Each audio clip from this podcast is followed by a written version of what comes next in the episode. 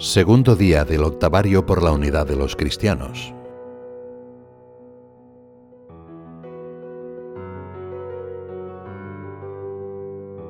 Jesús, en la víspera de la Pascua, se reúne con sus apóstoles en el cenáculo.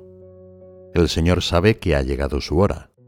Ya no volverá a sentarse a la mesa con ellos en la tierra, sino que los esperará junto al Padre.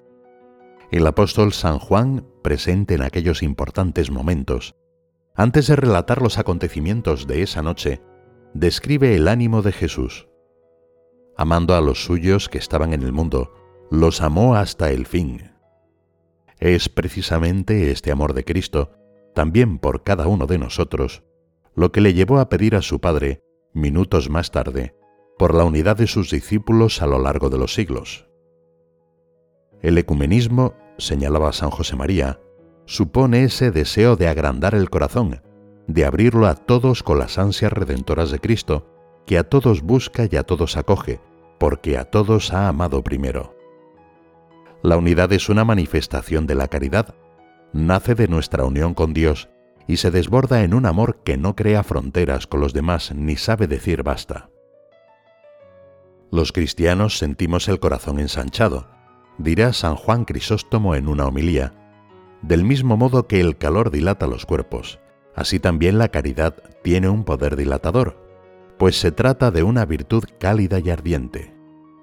En consecuencia, como señala San Juan Pablo II, se avanza en el camino que lleva a la conversión de los corazones, según el amor que se tenga a Dios y al mismo tiempo a los hermanos, a todos los hermanos, incluidos a los que no están en plena comunión con nosotros. Del amor nace el deseo de la unidad, también en aquellos que siempre han ignorado esta exigencia. Su unión íntima con el Padre y la sed de almas empujan a Jesús a orar.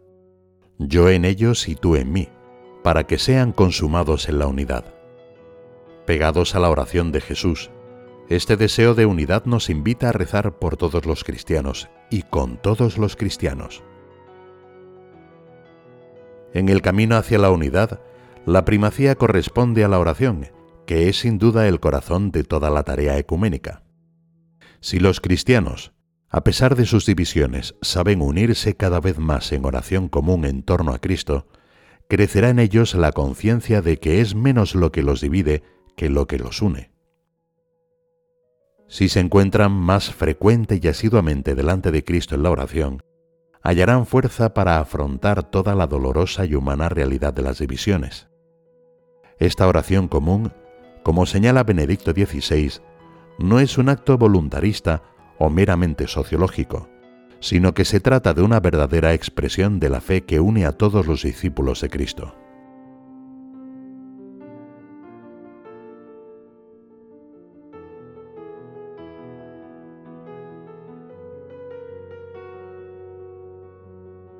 Frente a la tumba de San Pablo, el Papa Francisco señaló que una auténtica búsqueda de la unidad supone confiarnos, en sincera oración, a la misericordia del Padre.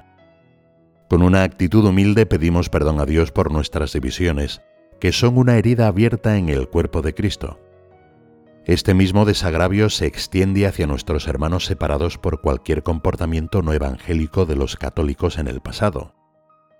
De la misma manera, nosotros desagraviamos cuando hoy o en el pasado los católicos hayan sido ofendidos por otros cristianos. No podemos borrar lo que ha sido, continuaba Francisco en aquella ocasión, pero no queremos permitir que el peso de las culpas del pasado continúe contaminando nuestras relaciones. Es muy probable que, como señala el Concilio Vaticano II, a veces las separaciones entre cristianos hayan surgido con responsabilidad de ambas partes. Pero los que ahora nacen y se nutren de la fe de Jesucristo dentro de esas comunidades no pueden ser tenidos como responsables del pecado de la separación, y la Iglesia Católica los abraza con fraterno respeto y amor. El fundamento del compromiso ecuménico está en la conversión de los corazones. De esta manera, con un corazón nuevo, contemplaremos el pasado con la mirada limpia de Cristo, y Él nos concederá la gracia necesaria para purificar nuestra memoria liberándola de malentendidos y prejuicios. La vida de San Pablo es un buen ejemplo en este sentido. Su conversión no fue un paso de la inmoralidad a la moralidad. Su moralidad era elevada. De una fe equivocada a una fe correcta. Su fe era verdadera, aunque incompleta. Sino que fue ser conquistado por el amor de Cristo. La renuncia a la propia perfección. Fue la humildad de quien se pone sin reserva al servicio de Cristo en favor de los hermanos. Y solo en esta renuncia a nosotros mismos en esta conformidad con Cristo podemos estar unidos también entre nosotros, podemos llegar a ser uno en Cristo. Ciertamente, el empeño y la oración por la unidad no está reservado a quienes viven en contextos de división. Al contrario, en nuestro diálogo personal con Dios no podemos dejar de lado esta preocupación. Con la seguridad que nos da la comunión de los santos, pedimos al unísono con nuestros hermanos de toda la tierra, que todos seamos uno.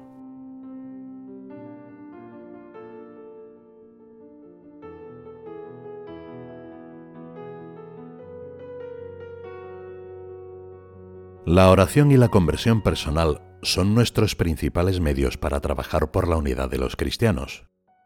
Incluso se podría decir que la mejor forma de ecumenismo consiste en luchar por vivir según el Evangelio, para poder hacer vida la imagen de ese Cristo en quien deseamos congregarnos.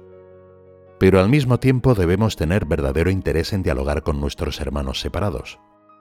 Para esto, en primer lugar, es bueno recordar que la verdad no se impone sino por la fuerza de la misma verdad, que penetra con suavidad y firmeza a la vez en las almas el diálogo ecuménico auténtico que evita toda forma de reduccionismo, sincretismo o de un fácil estar de acuerdo, tiene su fundamento en el amor a la verdad.